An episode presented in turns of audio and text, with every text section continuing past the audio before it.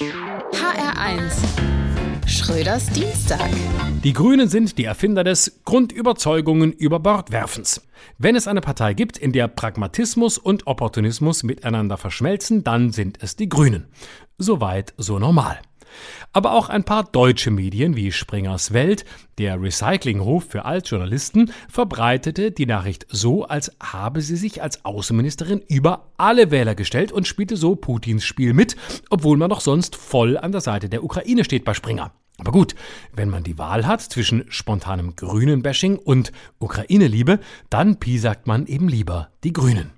Nun sind aber auch Baerbocks Wähler deutsche Wähler, auch wenn das manchen Grünen peinlich ist und wenn Überschriften leicht verkürzt sagen, Baerbock ist es egal, was deutsche Wähler denken, ist das vielleicht problematisch, aber nicht gelogen. Jetzt ist Annalena Baerbock eben nicht Olaf Scholz und nur die wenigsten Deutschen werden das wirklich schade finden, schon gar nicht die Wähler von Annalena Baerbock. Schade dagegen ist, dass offenbar immer mehr Menschen die Medienkompetenz fehlt, sodass sie praktisch alles für seriöse Quellen halten, sei es Hohlnuss 0815 bei Twitter, Rübe 906090 bei Telegram oder am Kiosk Die Welt am Sonntag. Schade aber auch, dass es ausgerechnet Baerbock ist, der ihre Wähler egal sind.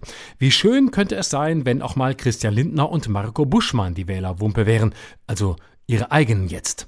Egal ist das neue nachhaltig.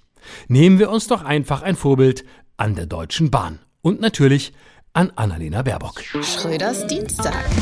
Auch als Podcast auf hr1.de. HR1. Genau meins.